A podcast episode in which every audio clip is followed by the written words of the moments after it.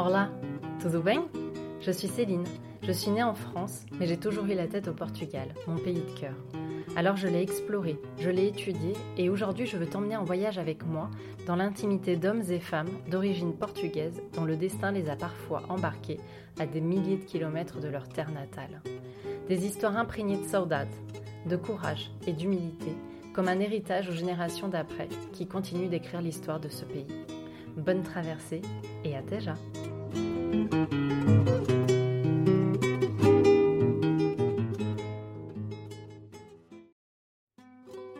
Pour ce nouvel épisode, j'ai eu le plaisir de recevoir José Cruz à mon micro. Si vous êtes adepte des réseaux sociaux, vous avez peut-être déjà visualisé une de ses vidéos humoristiques autour du Portugal et de ses traditions. José Cruz est né en France dans une famille portugaise qui était de passage dans le pays, mais qui, comme de nombreuses autres familles, ne se sont finalement jamais réinstallées dans leur pays d'origine. Après un parcours classique et des premiers pas dans une école de commerce, c'est finalement dans une école de théâtre que José se donnera les moyens de vivre son rêve, devenir comédien. Aujourd'hui, José Cruz est comédien, humoriste, vidéaste et créateur d'une marque de vêtements, les Frantugais. Je vous laisse découvrir son parcours, ses origines du nord au sud du Portugal, son opinion sur les clichés portugais, le sens de son premier voyage au Portugal avec sa fille Talia et ses nombreux projets. À déjà alors moi, mon nom c'est euh, José Cruz, c'est mon nom d'artiste, mais en fait euh, j'ai un nom un peu plus long. Euh, Nuno José Coelho da Cruz.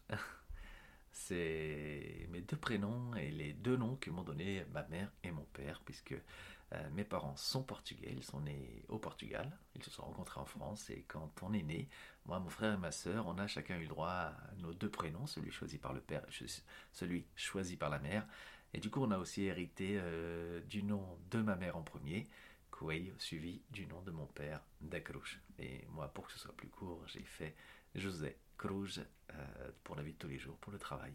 Je suis comédien. Euh, j'ai fait une école de théâtre à Paris qui s'appelle l'école Claude Mathieu pendant trois ans, après avoir fait plusieurs années de cours euh, en banlieue. On, est, on a vécu, je suis né à Cher dans le 78 et c'est là-bas que j'ai fait passer toute mon enfance jusqu'à mes 18 ans. Après, j'ai fait une école de commerce dans laquelle j'ai étudié la comptabilité, la finance, la gestion. Et en cachette, j'ai commencé à prendre des cours de théâtre. Et lorsque bah, je me suis senti prêt, euh, tout ça été en cachette, je faisais déjà quelques spectacles. J'ai passé les auditions des écoles à Paris, des plus importantes. Et puis bah, j'ai été pris à l'école de Mathieu. Et comme c'était de l'alternance, j'ai donné ma démission aussi bien à l'école qu'à mes employeurs. Et le soir même, annoncé à mes parents que je me lançais dans le théâtre. J'ai été pris dans une école. Et voilà comment je me suis retrouvé comédien. Et avec euh, ce nom de scène, José Cruz.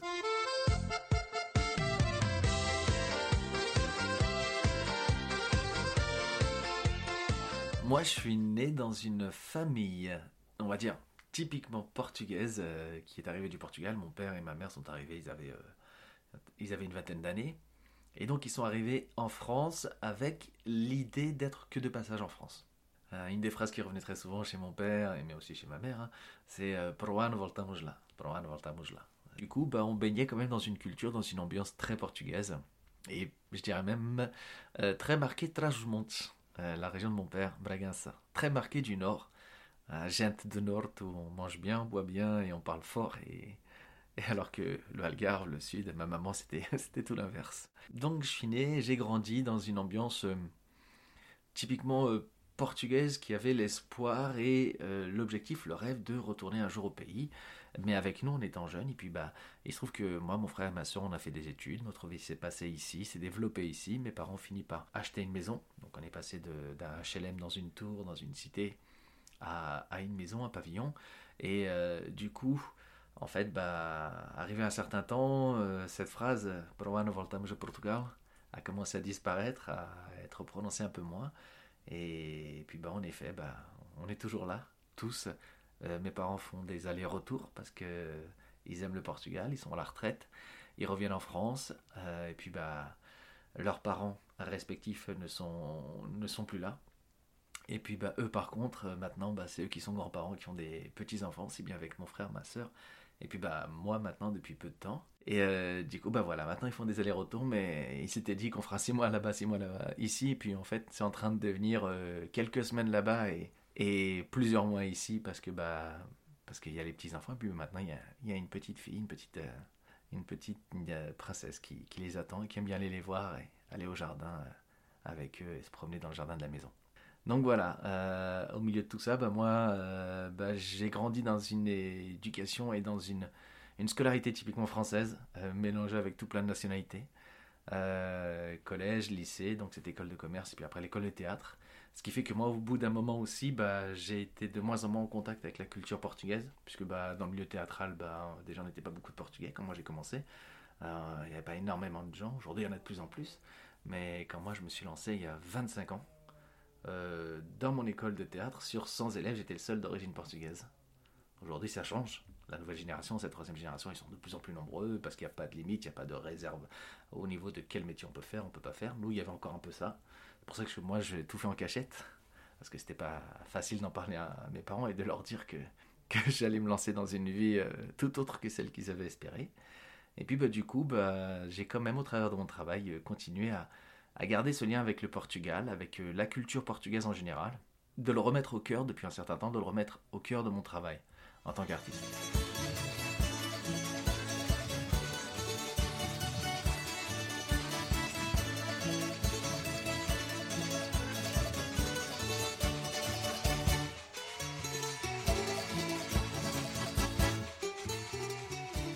Mon père fait partie de l'association portugaise euh, l'APDC Benfica d'Acher, Associação Portuguesa Desportiva e Cultural Benfica d'Acher. Benfica en l'honneur du club de foot de Lisbonne, puisque bah, à la toute première activité de euh, l'association, ça a été l'équipe de football. Euh, après, moi, quand j'y suis rentré jeune, bah, j'avais commencé par quelques cours de, de range folklorique. Je fais quelques danses, et puis après, bah, très vite, j'étais plutôt au foot. Et je suis plus retourné au, au folklore, mais bah, j'en gardais un très bon souvenir. J'allais voir mes cousins qui en faisait partie. Euh, et puis euh, voilà, tout ça c'était aussi plein de souvenirs parce que bah, y avait les entraînements en soirée, les répétitions, euh, il y avait aussi les matchs de foot et tout ça c'était avec entre à 90%, 95% de jeunes issus de la communauté portugaise qui étaient dans cette association. Et puis bah, moi il y a eu la particularité aussi d'avoir découvert le théâtre et la pièce qui m'a marqué vraiment tout petit et qui fait que j'avais trouvé ça magique et je me dit qu'un jour bah, j'en ferais. C'était une, pièce montée par les adultes de l'association euh, justement portugaise qui avait été jouée dans le préau de, l'école primaire où j'allais. Ils avaient obtenu le préau en, en fin de semaine pour euh, présenter ce spectacle que les adultes avaient répété toute l'année. Et, moi, en fait, du coup, involontairement, euh, parce qu'il n'y avait pas de cours de théâtre, c'était les adultes qui avaient voulu monter une pièce, et ben bah, moi, ça m'a marqué et je me suis retrouvé à faire euh, quelques années plus tard, euh, du théâtre. Je pense en partie grâce à ce soir-là, même plus puisqu'il y avait deux, trois représentations et j'avais été à toutes les représentations. Moi, ça m'avait beaucoup marqué. Donc l'association a, non seulement permis euh, de garder un lien, encore aujourd'hui, bah, mes potes avec qui je joue au foot, bon, bah, je les connais. Il y en a qui viennent me voir en spectacle, c'est génial. Et puis surtout, bah, voilà, l'association, sans le vouloir, elle, elle m'a elle a, peut-être allumé la, flamme de ma passion qui est devenue mon métier.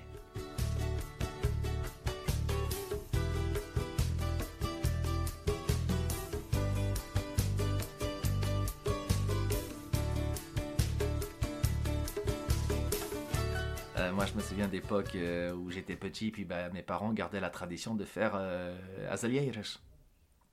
en hiver. Je m'en souviens encore très très bien.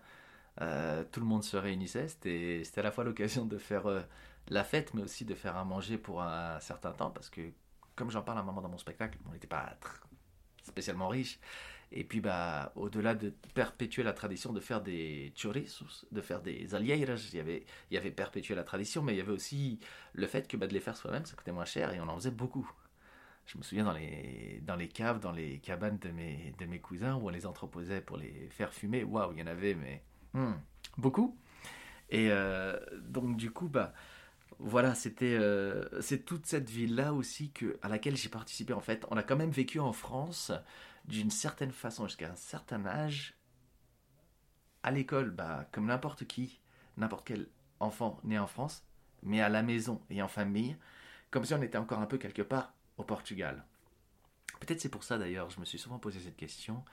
Euh, à un moment, il y a eu un peu un décalage qui s'est creusé entre les Portugais qui étaient restés là-bas et les Portugais qui revenaient en été, puisque quelque part les Portugais qui étaient restés là-bas continuaient à avancer vers une espèce de modernisme comme dans n'importe quel pays, et peut-être que les générations qui étaient venues ici pendant un certain temps, eux, s'accrochaient au Portugal qu'ils avaient laissé derrière eux.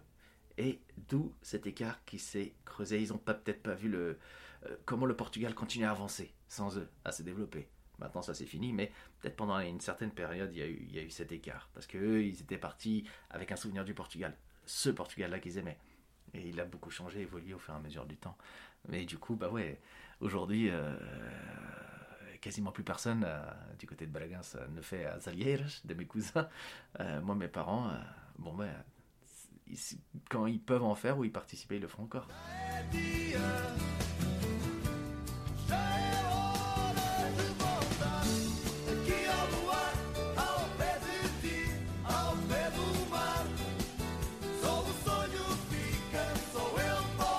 Nous, notre tradition, euh, il n'y avait pas moyen de, changer cette tradition et cette règle, c'était les vacances, c'était au Portugal.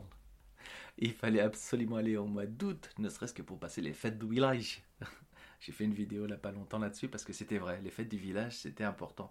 La fête du village c'était au mois d'août. Il me semble qu'à l'origine, d'ailleurs c'était pas au mois d'août, mais elle a été déplacée au mois d'août pour que tous les immigrés puissent se retrouver et la fêter également.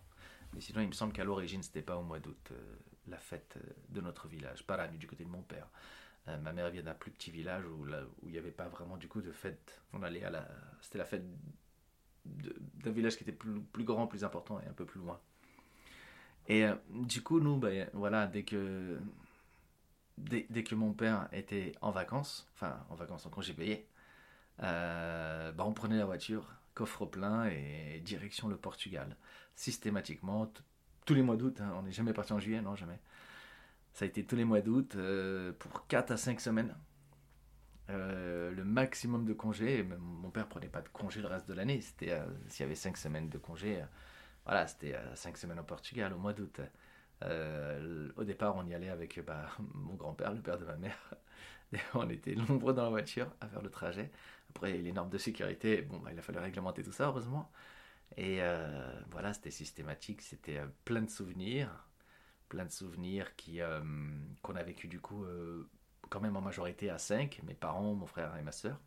Et c'était aussi finalement le moment que nous on attendait, puisque tout au long de l'année, on était baigné dans l'association portugaise. le dimanche, c'était le catéchisme, avec le prêtre portugais. Euh, puisque où j'étais à Cher, euh, bah, il y avait euh, un prêtre portugais qui venait faire la messe en portugais le dimanche matin, et donc il y avait aussi le catéchisme en portugais. ça, souvent l'oublie, mais ça a été aussi un des liens qui a permis de continuer à maintenir le portugais pour beaucoup d'entre nous. Non seulement on avait la chance d'avoir nos parents qui parlaient portugais, on avait la chance, moi dans le collège où j'étais, d'avoir une prof de portugais, donc on faisait LV1 portugais. On avait l'association portugaise et on avait aussi le catéchisme du dimanche matin, plus la messe du matin, ce qui faisait 4 heures le matin. C'était, ça faisait des réveils super tôt, mais en fait, on était quand même pas mal baigné dans l'ambiance portugaise. On pouvait pas échapper en tout cas. Et du coup, bah oui, euh, quand on arrivait là-bas, bah, c'était un peu aussi, du coup, c'était devenu aussi un peu le moment que l'on attendait. Nous aussi, c'était nos seules vraies vacances. Nous, on partait pas au ski, euh, comme nos copains. Euh, on partait pas en vacances de Pâques à droite, à gauche non, nous c'était Portugal, Portugal, Portugal. Et la plupart du temps, Portugal une fois dans l'année. J'ai des cousins qui y allaient même deux mois. Les parents les envoyaient dès le mois de juillet. Euh, certains allaient même y passer aussi Noël quand ils pouvaient, en fonction de leurs vacances, de leur disponibilité à chacun. Nous, mon père, comme il était ouvrier, c'était euh, bah, le mois d'août avec les congés payés. Et euh, du coup, bah, on faisait 15 jours au nord, comme mon père est du nord. Et une fois qu'on avait fait la fête du village, justement, hors de question de partir avant vers le sud, une fois qu'on avait fait la fête du village, simple je direction le sud, et on allait au Algarve passer les autres 15 derniers jours de vacances. Et voilà, voilà comment on passait du coup 4 euh, bah, à 5 semaines de vacances au Portugal systématiquement tous les étés. Après, quelques étés où on n'y a pas été, parce que bah, euh, mes parents faisaient construire une maison, et donc il a fallu le temps qu'elle se fasse construire, mais pas beaucoup. Et voilà, jusqu'à 18 ans. Parce que je leur ai dit cette année, je viens pas avec vous, je vais, je vais à New York. Et là, c'était la catastrophe. Mais jusqu'à mes 18 ans, j'ai été tous les étés au Portugal et nulle part ailleurs.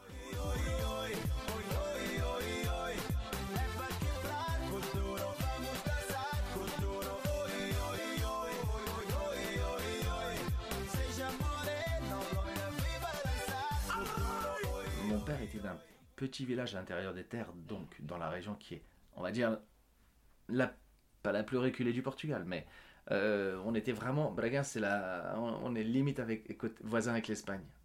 Et il n'y avait pas les autoroutes. Nous, nous pour aller à Porto, c'était une cata quoi. C'était, euh, pouf, je sais plus, mais c'était 4-5 heures de route à une époque. C'était, impossible.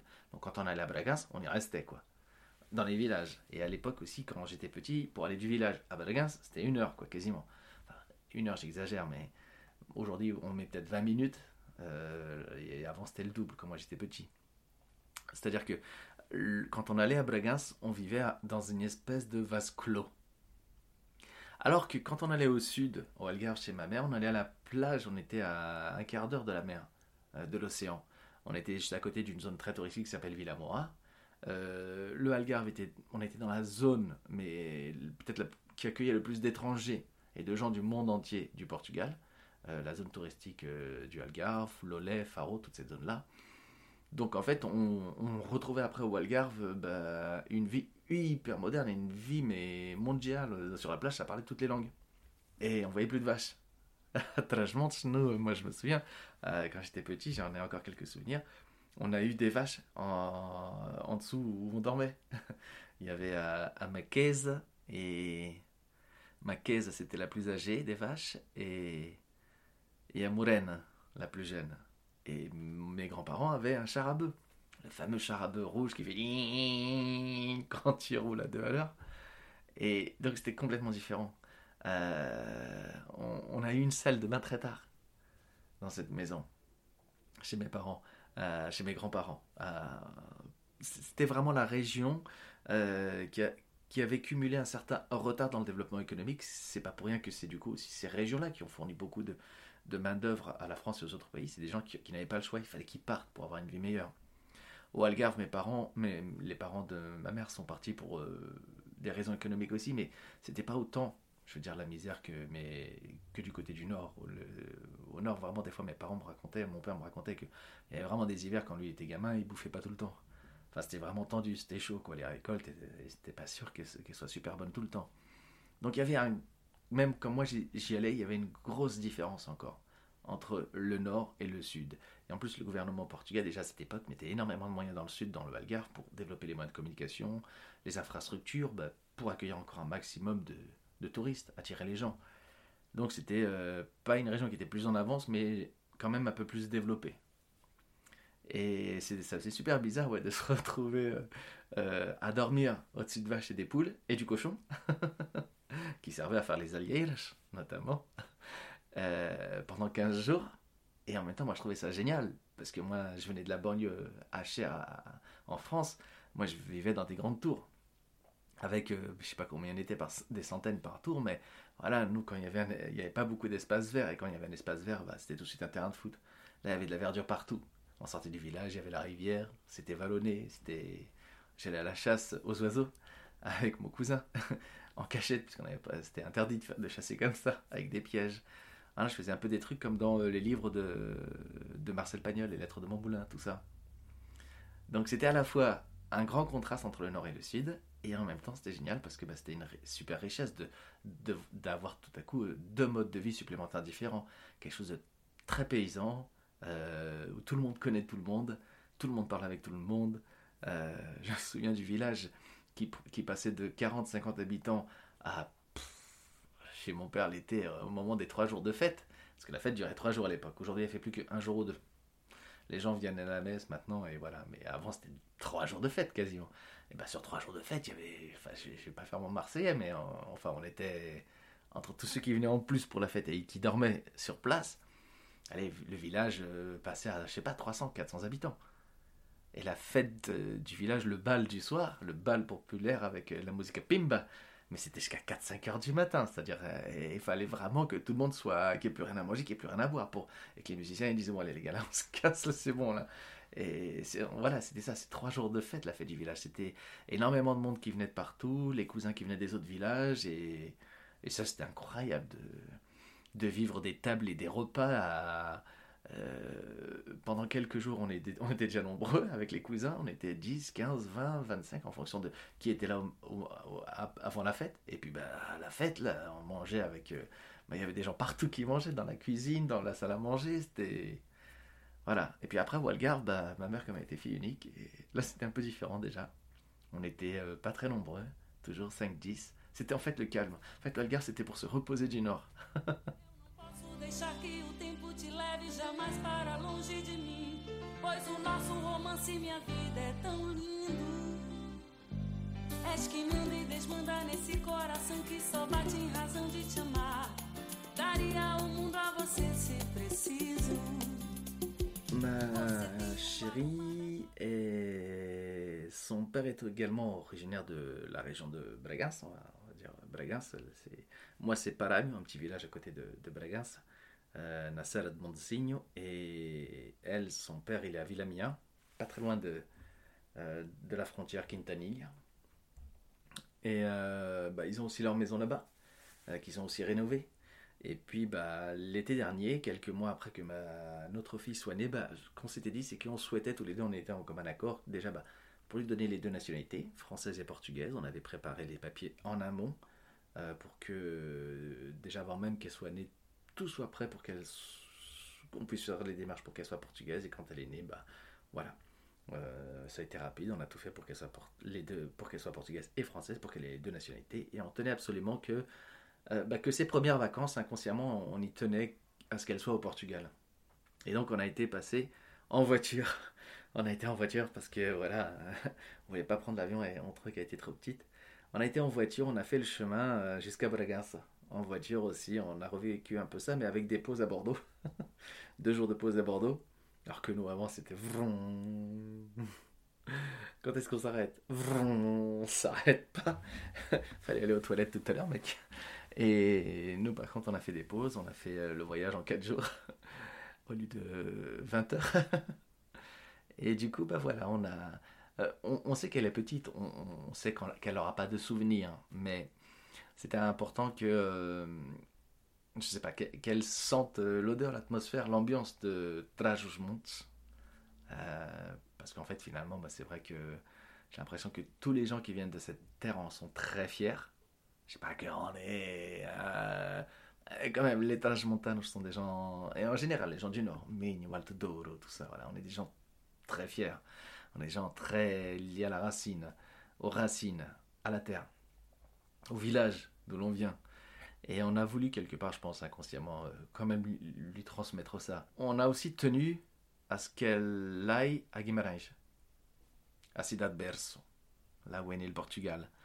Et on y arrive, première chose qu'on fait, on va direct au château euh, de Don Afonso Henrique, le fameux château euh, où tout a commencé. et puis voilà, on, on sait qu'elle ne comprend pas, qu'elle ne voit pas, qu'elle ne sait pas où elle est, mais voilà, on, a fait des démarches inconscientes qui sont de l'ordre de l'inconscient, de la transmission. Après, elle en fera ce qu'elle voudra. Mais on a tenu à ça. Euh, Bragança, Trajmontes, les vacances, les premières. Et, et on a été à Guimarães.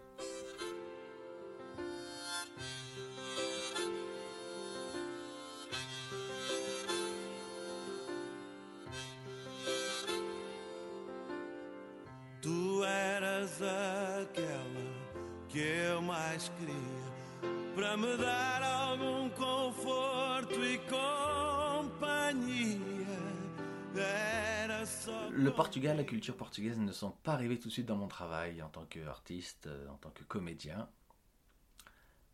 En fait, au départ, donc j'ai un parcours classique en tant qu'artiste. J'ai fait une école de théâtre, je jouais des pièces classiques contemporaines, des spectacles de clowns, des spectacles de rue. En France, j'ai fait aussi des formations à New York et à Cambridge. Je rêvais d'aller jouer à, Londres euh, au théâtre de Shakespeare, celui qui est dans le film euh, euh, Shakespeare in Love. Et donc c'était vraiment mon rêve, donc j'allais faire des stages d'été. C'est là-bas que j'ai décroché aussi du coup mon premier rôle au théâtre, premier rôle principal. une pièce de Bertolt Brecht chez euh, Galileo Galilei. J'ai décroché le rôle de Galilée. Et c'était plutôt bien parti, mais la vie était très chère. Et la vie en Angleterre est immensément chère. Et donc, ben, je me suis dit, bon, je vais continuer à vivre et faire ma carrière en France, à Paris. Et voilà, j'ai fait trois années l'école Code Mathieu. Euh, je suis sorti avec l'audition professionnelle, j'ai trouvé un agent, j'ai décroché des pièces, des contrats, j'ai eu de la chance. J'ai très vite vécu de mon métier, qui était mon objectif. J'ai très vite euh, bah, pu payer mon loyer, mes vacances, ma voiture, tout avec mon métier de comédien, en jouant encore une fois des pièces euh, contemporaines et classiques, Marivaux, de la comédia dell'arte avec des masques, des spectacles de rue, des contes aussi, un spectacle de contes que j'avais monté avec des amis qui s'appelait Bashi Bazouk, les professeurs explorateurs. Et du coup, c'est ce spectacle-là que j'ai, dont j'ai eu l'idée et que j'ai coécrit du coup avec mes amis, euh, qui étaient des, amis que j'ai rencontrés aussi à l'école Claude Mathieu, euh, qui fait que peut-être bah, je suis arrivé au One Man Show. De plus en plus, moi, je, je rigolais, je déconnais dans mes comptes. Je voulais faire rire en tout cas. Et euh, ça marchait de plus en plus, mais de plus en plus le metteur en scène aussi me, disait José, c'est des contes, c'est pas un one man show. Et puis bah donc du coup, à force peut-être de me faire trop reprendre, bah, j'ai fini par par le faire, ce one-man show. Et c'était en 2007, j'ai commencé à faire mes premiers sketchs. Et il m'a fallu un an, un an et demi pour arriver à faire un spectacle complet d'une heure. Euh, et donc en 2009, après avoir fait à peu près une vingtaine de spectacles avant, classiques contemporains qui n'ont rien à voir avec le, ni avec le Portugal, ni avec euh, le One Man Show, je passe une audition pour jouer dans le plus petit théâtre de Paris, qui s'appelle La Petite Loge. Donc il était aussi grand que l'Avronel à mon studio. il, y avait, euh, 4 rangées de 5 places, un truc comme ça. Et, du coup, bah, je devais faire que 2 mois.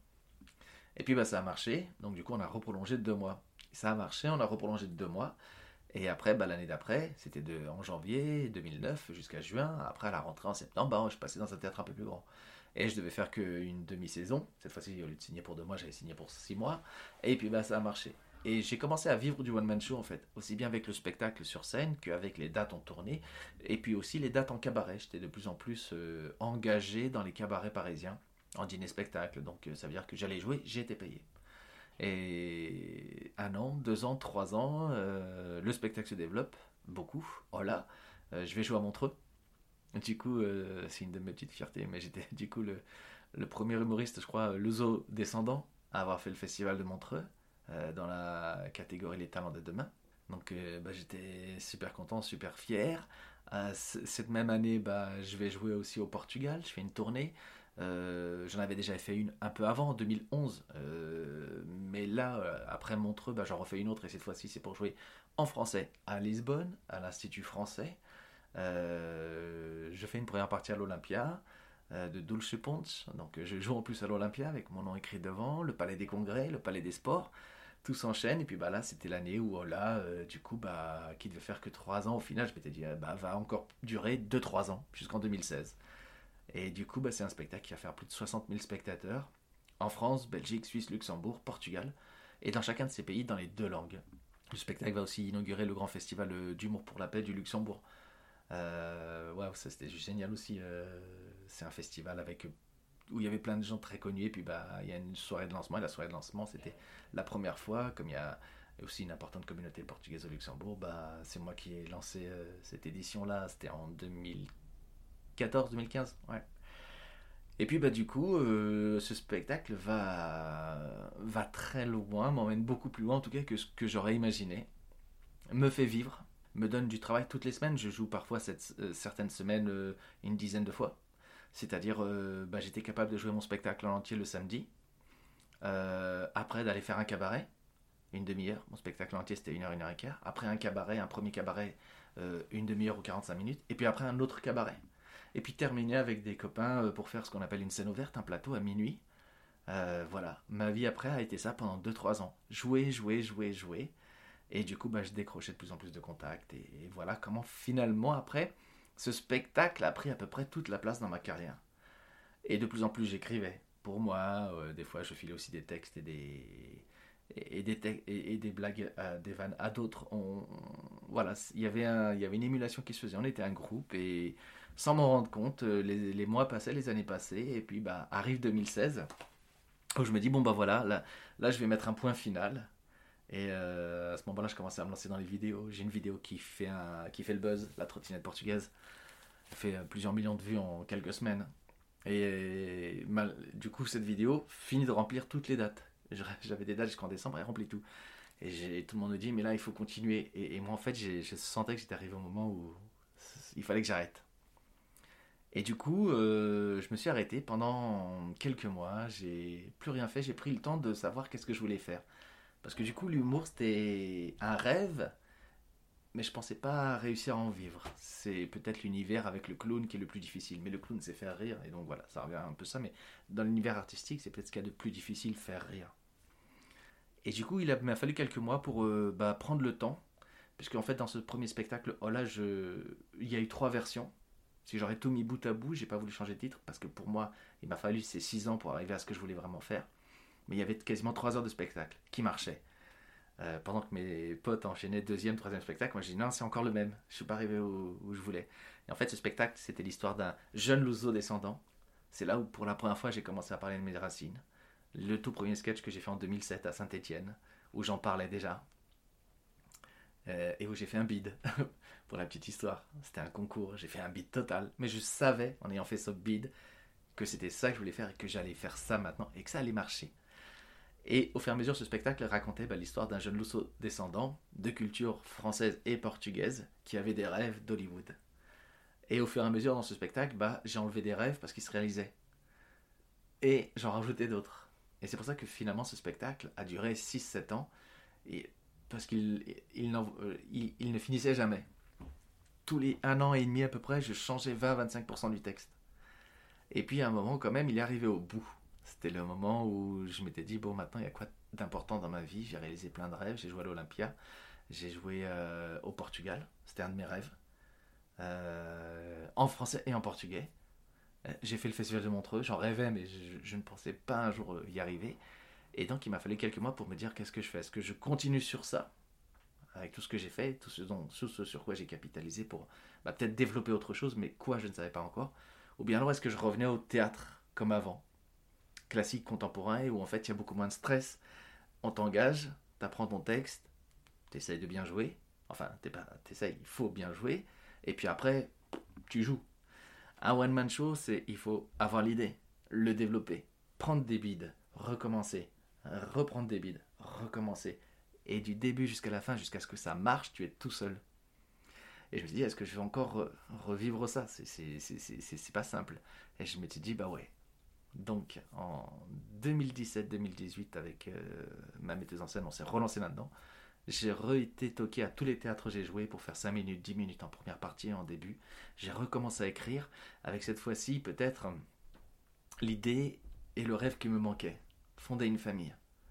Et moi, qu'est-ce que je ferais si je devenais père à mon tour?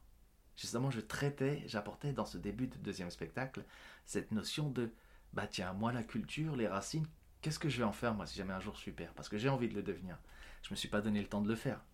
Et il se trouve que le fait d'avoir pris du temps pour moi, d'avoir aussi bah, avancé, avoir une certaine reconnaissance qui fait que bah, voilà, tu sais que tu vas avoir du travail une fois que ton spectacle sera prêt. J'ai rencontré quelqu'un, euh, ma chérie, Odette. Euh, du coup, rien qu'elle, son entrée dans ma vie, elle a modifié le spectacle. Elle a apporté des, sans le vouloir, elle a apporté des choses. Euh, j'ai commencé à le jouer. j'ai du coup lancé un projet qui s'appelait J'irai jouer au Portugal chez vous. J'ai pris ma voiture, je suis parti de Paris, tout seul, le coffre plein, comme nos parents, et je suis parti jouer chez des gens à qui j'avais j'avais lancé un message sur internet euh, que ceux qui veulent que j'aille jouer chez eux, en échange du gîte, du couvert et de la douche, et de la machine à laver pour les fringues, eh bien je viendrai jouer chez eux euh, le spectacle qui était en construction en entier. Euh, chez eux dans leur jardin, à eux, charge à eux après de m'héberger, de s'occuper de moi et de trouver le public. Et j'ai fait le tour de France comme ça pendant un mois complet en voiture. France, Portugal, je suis revenu en France et je suis revenu à Paris. Un mois complet. Et le spectacle existait déjà. Il s'est du coup encore enrichi. Euh, il a encore évolué. Et du coup, j'ai décidé à ce moment-là aussi de garder en construction comme titre. Oh là, c'était vraiment un clin d'œil à mes origines, à mes parents, à la culture d'où venaient mes parents et ce vers quoi moi j'allais. Et en construction, même si c'était le titre au départ parce que le spectacle était en construction, c'était aussi le titre parce que très vite j'ai compris que bah en fait euh, de par l'expérience aussi du premier spectacle, c'est que ce, spectacle ne finit jamais. Il est toujours en écriture, il est toujours en recommencement, toujours en construction. Donc c'est un titre qui est resté. Et puis bah peu de temps après est arrivé euh, Talia, ma fille. Enfin je savais qu'elle allait arriver. Euh, voilà, ma, chérie est tombée enceinte. J'ai encore réécrit. Donc cette fois-ci c'était pas tous les un an et demi que je réécrivais le spectacle, ça faisait déjà en un an et demi, je l'avais déjà réécrit deux fois. Et j'ai changé le point de vue.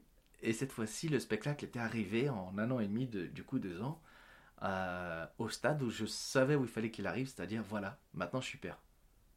Comment ça va se passer tout ça? Mes rêves individuels, confrontés à une famille, à un enfant, donc des responsabilités, et puis ses, ses origines, quoi en faire, comment les transmettre? Et finalement, ce spectacle en construction, bah, aujourd'hui, il parle de ça. Il parle d'un garçon qui a, réalisé ses rêves, d'un jeune homme qui a réalisé pas mal de rêves, qui vient de réaliser son, rêve le plus cher, celui qui lui a mis le plus de temps finalement à réaliser, devenir père, et qui se pose plein de questions parce que bah, il a peur d'être un mauvais père, de pas de pas il se, euh, voilà, je vais pas rentrer dans les détails mais il y a toute une partie où je me pose tout plein de questions. Est-ce que je vais être un bon papa? Comme mes parents qui eux se sont sacrifiés pour leur enfant mais dans des situations différentes. C'est-à-dire aujourd'hui, euh, bah, par exemple, euh, il y a les véganes.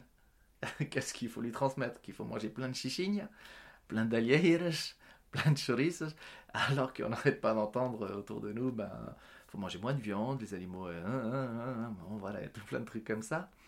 Et puis, du coup, bah, il y a aussi tout ça confronté à. Et moi, comment je réagirais le jour où elle me dit Bah, moi, je me casse à New York, je vous abandonne aussi, je pars. Comment tu vas réagir T'as comme peur Ah, mais non, papa Voilà, ce spectacle, finalement, c'est la suite de Ola. Je pensais pas qu'il y aurait une suite à Ola. Et en fait, euh, la vie a fait que, bah, euh, finalement, il m'a fallu d'abord 10 ans de formation après l'école pour apprendre vraiment mon métier, pour après moi en faire ce que moi je voulais vraiment en faire. Et au milieu de tout ça sont arrivées les vidéos. Avant, je faisais faire des vidéos par les autres. Et puis à un moment, bah, quand les autres n'étaient pas disponibles, j'étais bloqué. Il y a 4 ans, je me suis mis en même temps que ce nouveau spectacle à me former aux vidéos. Il se trouve que les vidéos ont bien marché, elles marchent de plus en plus. Et donc, tout ce que je mets dans le spectacle, mais que je trouve n'est pas assez intéressant pour être développé sur scène, je les ressors et je les mets en vidéo.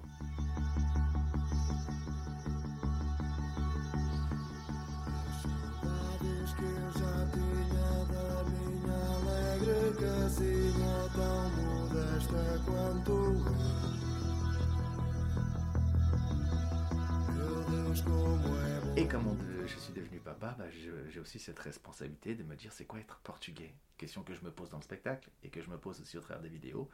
Est-ce que c'est juste porter un maillot ou c'est en savoir un peu plus sur sa culture, sur ses origines? C'est-à-dire encore plus savoir de où je viens et qui je suis. Et c'est là où j'ai eu l'idée de faire euh, bah, les chroniques de JC. C'est-à-dire, toutes les semaines, je sors une vidéo, j'en sors plusieurs parfois, mais tous les jeudis, il y a la chronique de JC, Jesus Christ, No, José Cruz, et où je traite quelque chose qui est en lien avec la France et le Portugal, la double culture, pour euh, ne pas oublier d'où viennent les choses et pourquoi on fait certaines choses. Par exemple, euh, le coup, des, le coup de la Pâque en France et au Portugal qui est différent. Nous, le foulard est très important. Euh, on préfère le foulard avec la chichigne. Mais pourquoi ça? A une histoire. J'ai moi-même fait du foulard pendant le confinement.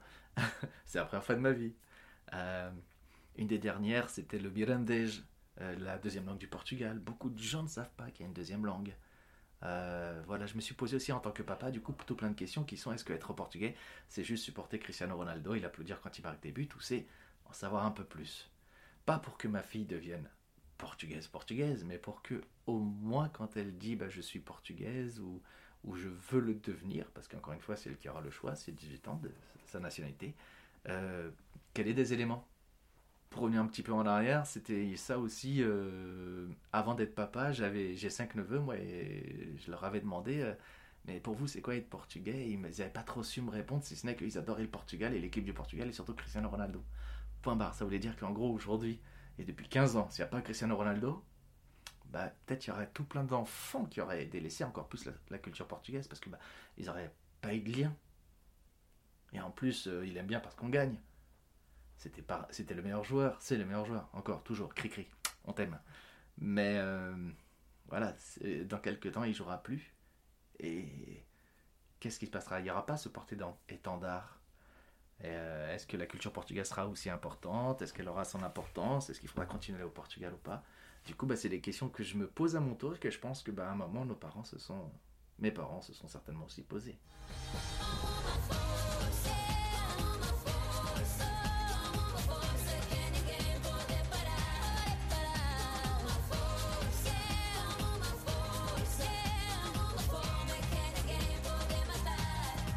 Moi, j'utilise les clichés, c'est-à-dire les blagues qu'on fait sur nous, pour montrer ce qu'il y a derrière la vraie vie.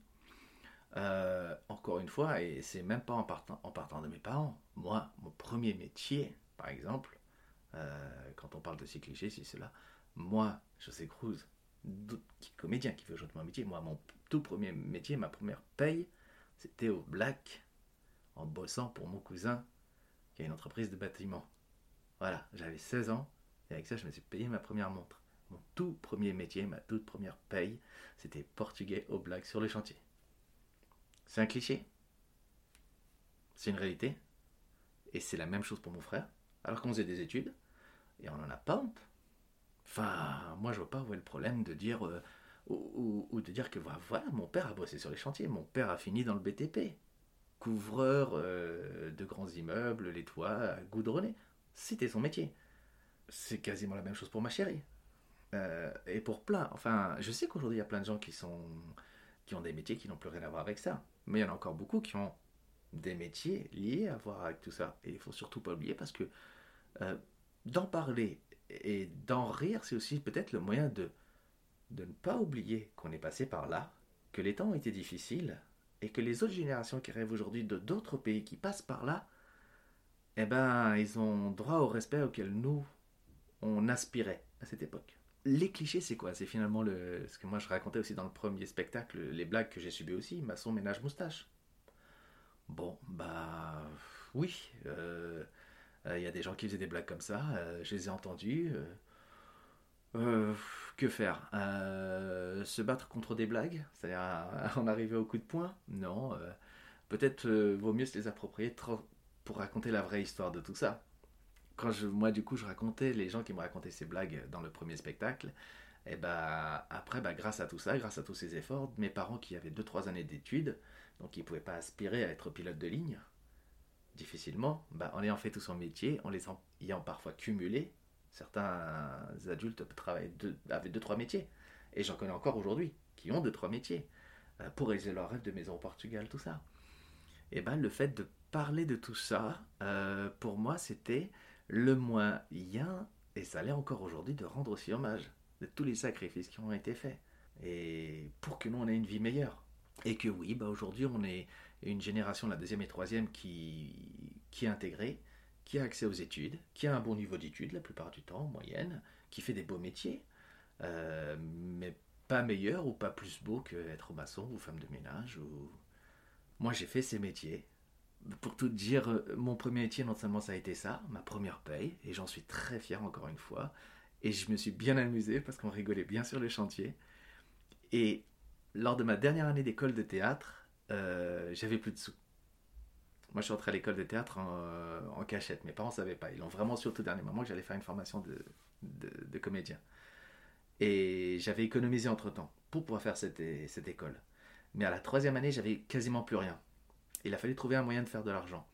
Mais en même temps, je voulais pas sacrifier mon temps d'études théâtrales, les répètes, etc. Et bien pendant un an, c'est moi qui ai fait le ménage de l'école, en échange des cours gratuits. Je balayais, je lavais, je nettoyais et récurais les chiottes. Pendant un an, de septembre à juin, j'ai fait ça. Homme de ménage, deux heures le matin, avant chaque journée de cours, du lundi au vendredi.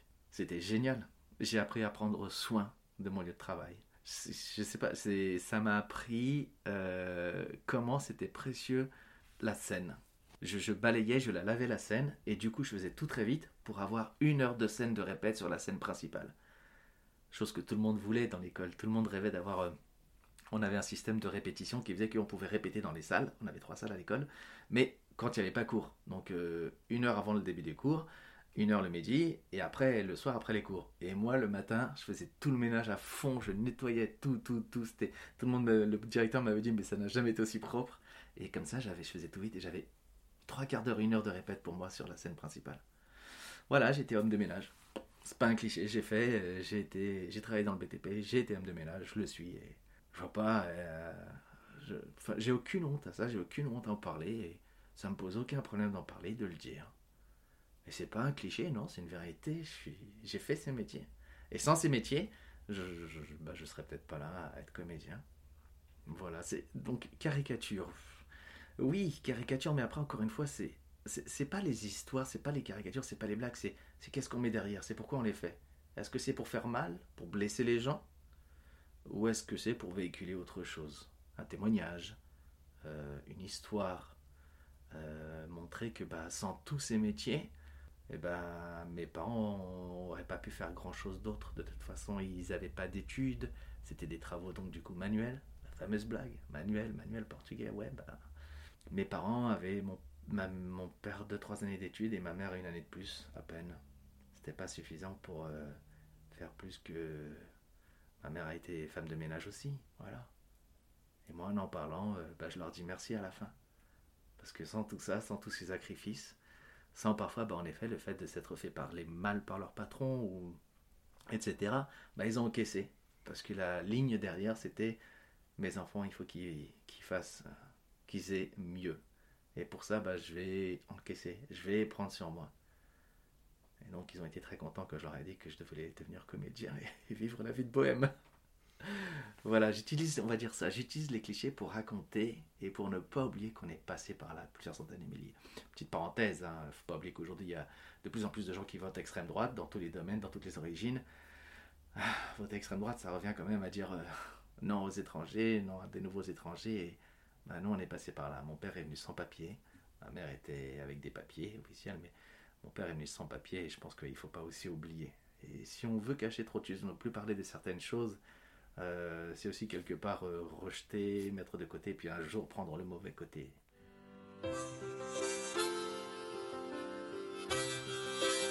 Le confinement a aussi accéléré beaucoup de choses. J'ai toujours rêvé d'avoir une marque de vêtements et puis bah, qui représente aussi ce que je faisais, le travail que je faisais. Bah, du coup, j'ai lancé la marque Frantuguet.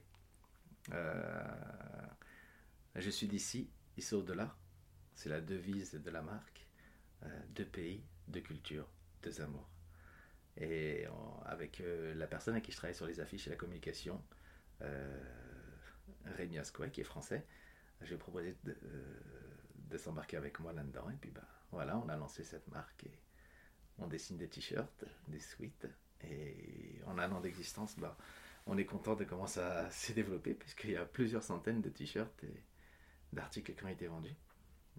donc on est très content. Et puis, bah voilà, c'était pendant le confinement, on pouvait pas jouer, donc je me suis dit, bah, euh, si je peux pas jouer et porter mon message, il faudrait que je trouve un moyen de faire porter mon message, et ça a été de le faire porter de façon vestimentaire. Voilà, donc il y a ce projet qui s'est réalisé, et puis bah, il se trouve que ça, voilà, ça marche, donc c'est cool, on laisse vivre, on crée des t-shirts, et puis bah du coup, bah, euh, j'ai décidé que le deuxième spectacle en construction donc va se terminer euh, euh, au maximum au bout de 5 ans d'existence cette fois-ci. Je m'étais mis une barrière. Il se trouve qu'il y a eu le Covid, donc euh, il a duré un peu plus longtemps. Entre sa conception et sa fin, bon, on va aller jusqu'à, je pense, janvier, juin 2023 au plus. Mais je suis déjà en train de travailler sur le troisième opus, et qui sera la fin de cette trilogie sur la double culture. Et qui s'appelle euh, Portugal, voyage au centre du monde. Le centre du monde, c'est là où tu es. Le titre est gigantesque, mais en fait il est né du coup de la tournée que j'ai fait en 2019, à l'été 2019, en août, j'irai jouer au Portugal chez vous, où je suis parti jouer chez les gens, mais en même temps, je suis parti avec tout plein de matériel vidéo que j'avais acheté à l'époque. Je me suis lancé vraiment comme ça. J'ai acheté du matériel vidéo, j'ai fait des interviews, je me suis filmé pendant le voyage, j'ai filmé les gens pendant que je jouais, j'avais plusieurs caméras. Et en fait, euh, je devais monter tout ça en documentaire et en faire un spectacle et un livre. Et sauf que je suis devenu, enfin, j'ai su que j'allais être papa. Puis après est arrivé le Covid. Et tout ça a été mis en suspens de côté. Et puis, bah, là maintenant, c'est le moment est revenu de ressortir tout ça. Euh, et je sais que ça va être voilà la boucle finale de cette trilogie sur la double culture. Euh, ou quelque part au travers en fait du voyage que j'ai fait en 2019. Et bah, c'est ça que je me suis rendu compte aussi, c'est que bah, je me suis rendu compte qu'en France, j'avais quand même voyagé pas mal avec tous les spectacles que j'ai fait avant mes One Man Show. Et qu'en fait, j'adorais la France et que du coup bah, j'adore le Portugal aussi et que je trouve les gens géniaux parce que je jouais ce concept aussi bien dans les villages français et dans les villes françaises, puisque c'est le public français qui m'accueille comme du public portugais là-bas. Et voilà, je, je, je, sais que dans ce spectacle, qui est quasiment écrit, qui sera entre le One Man Show et le seul en scène, et dessus il y aura de la vidéo sur scène aussi, ce sera un spectacle très riche, euh, bah, ça va être euh, la fin de cette réflexion sur la double culture. Et il sera prêt pour, il sera lancé en tout cas en 2023.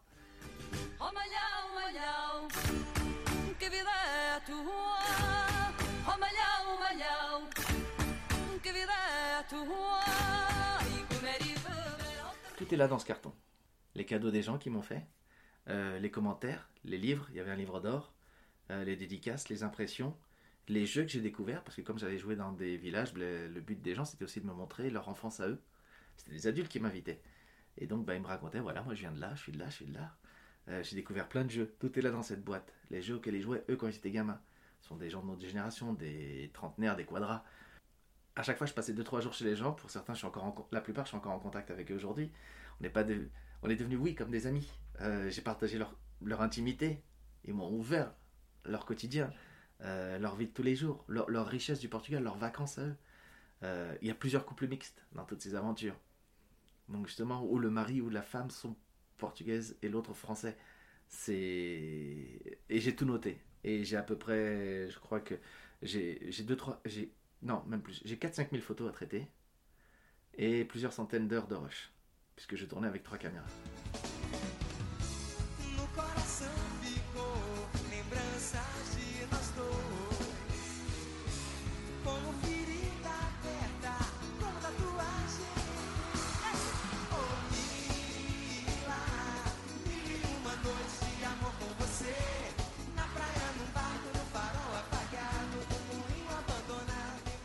Moi, je remercie mes parents d'avoir pris tous les risques qu'ils ont pris pour, euh, pour nous offrir une vie meilleure. Et, je promets à ma fille, enfin, j'en fais le serment de tout faire pour qu'elle aussi bah, puisse vivre ses rêves. Et c'est ce que je lui transmettrai euh, d'avoir des rêves, de les cultiver et d'essayer de les réaliser. Puis bah, si ça marche, ça marche.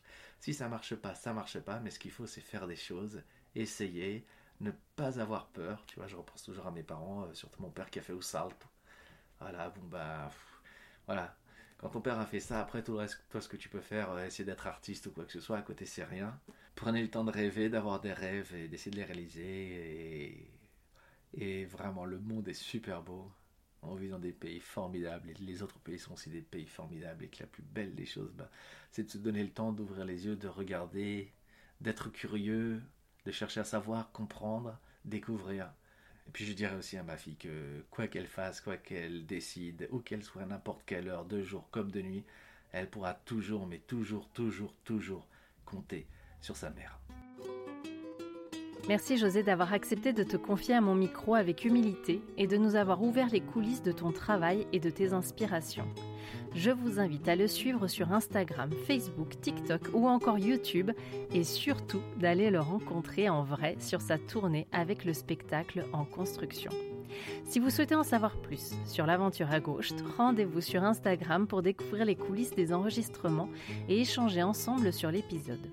Pour aller plus loin, vous pouvez aussi vous inscrire à la newsletter de Ghost, un concentré de mes réflexions, de mes découvertes et des bons plans que l'on ne trouve pas dans les guides. Toutes les références des musiques que vous avez pu entendre sont sur les informations de l'épisode. D'ailleurs, si vous avez aimé l'épisode, n'hésitez pas à en parler autour de vous, à partager, à commenter et à ajouter 5 étoiles sur votre plateforme d'écoute préférée. À tes brèves